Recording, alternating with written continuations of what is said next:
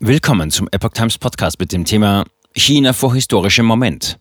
Machtkampf bis zum Militärputsch. Xis Zukunft entscheidet sich beim KP-Parteitag. Ein Artikel von Steffen Munter vom 14. Oktober 2022. Der geheime Parteitag der Kommunisten in China rückt immer näher. Die Parteibosse kämpfen um die Macht und Xi Jinping will nun lebenslang herrschen. Doch die Zeit des Parteitags ist eine höchst sensible. Die alte Parteiführung ist abgesetzt, die neue noch nicht gewählt und die alten KP-Bosse sind wieder mit im Boot. Der geheime Parteitag der Kommunisten in China rückt immer näher. Ab dem 16. Oktober beginnen die großen Parteibosse hinter verschlossenen Türen im Pekinger Militärhotel Qingxi, Peking West, die höchsten Machtverhältnisse im Regime zu klären. So ist es alle fünf Jahre der Fall. Doch diesmal scheint sich ein historisches Ereignis anzukündigen. Der 69-jährige Xi will über die 68er Altershürde des Parteivorsitzes springen und eine dritte Amtszeit als Generalsekretär anstreben, so wie er 2018 die zweimalige Wiederwahlhürde für den Staatschefposten ausgehebelt hatte. Zudem will der oberste Führer Xi sich als Kern des Zentralkomitees und der Partei allgemein installieren und Mao gleich lebenslang den KP-Staat beherrschen. Der Parteitag der KPC wird eine Krönungszeremonie für Xi und seine Ideologie, meinte kürzlich Nies Grünberg, Lead Analyst beim Berliner Mercator Institute for China Studies, MERIX, über das nahende Großereignis im kommunistischen Staat.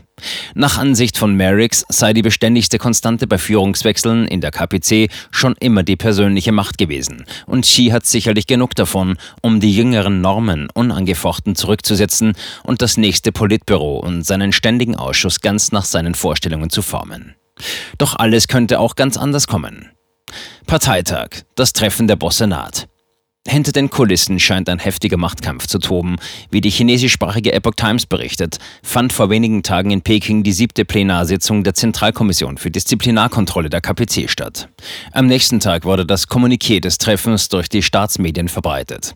Es habe jedoch große Aufmerksamkeit erregt wegen seiner extremen Kürze. Der chinesisch-amerikanische Politkommentator Chen Pro-Kong erklärte demnach in seinem YouTube-Kanal am 9. Oktober, es gibt nur drei Absätze, flach und geradlinig. Je weniger Worte, desto intensiver seien die Machtkämpfe an der KPC-Spitze, so Chen.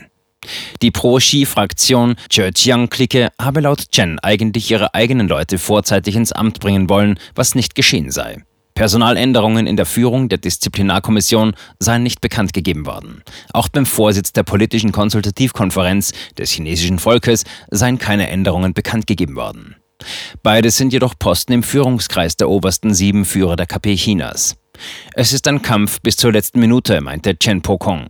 Ich fürchte, dass der Kampf zwischen der Xi und der Anti-Xi-Fraktion bis zur letzten Minute kaum entschieden sein wird. Eine kritische Phase. Auch Zheng Xuguang, ein chinesisch-amerikanischer Wissenschaftler in den Vereinigten Staaten, wunderte sich nach ET-Angaben über das Kommuniqué. Die offiziellen Medien seien am 10. Oktober sehr zurückhaltend. Heute zeigten die Titelseiten von Xinhua.net und People's Daily sowie die Titelseiten des 20. Nationalkongresses der Kommunistischen Partei Chinas nicht den Bericht der siebten Plenarsitzung. Auch die 19 Uhr Nachrichten von CCTV haben nichts darüber gebracht.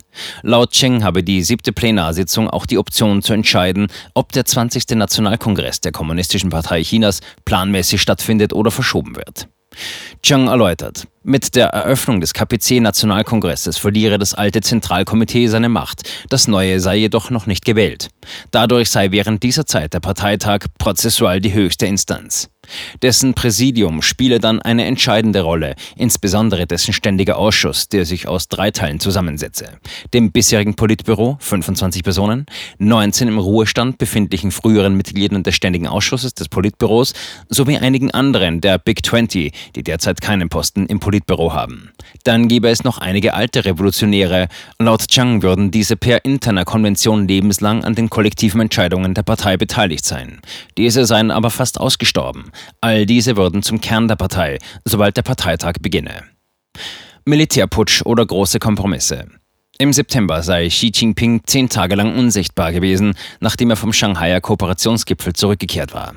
Es habe Gerüchte gegeben, unter anderem, dass Xi unter Hausarrest stehe. Man spekuliert, die Opposition nutze die Gelegenheit dazu, eine öffentliche Meinung gegen Xi zu schaffen, um die politische Situation in China zu ändern und die Wiederwahl von Xi zum 20. Parteitag ins Wanken zu bringen.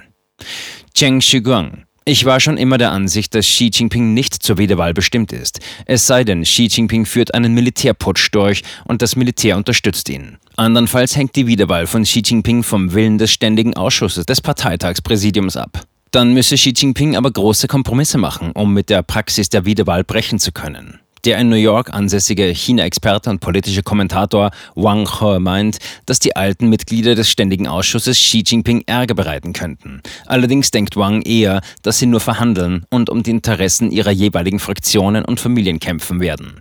Sie werden den Tisch nicht umwerfen.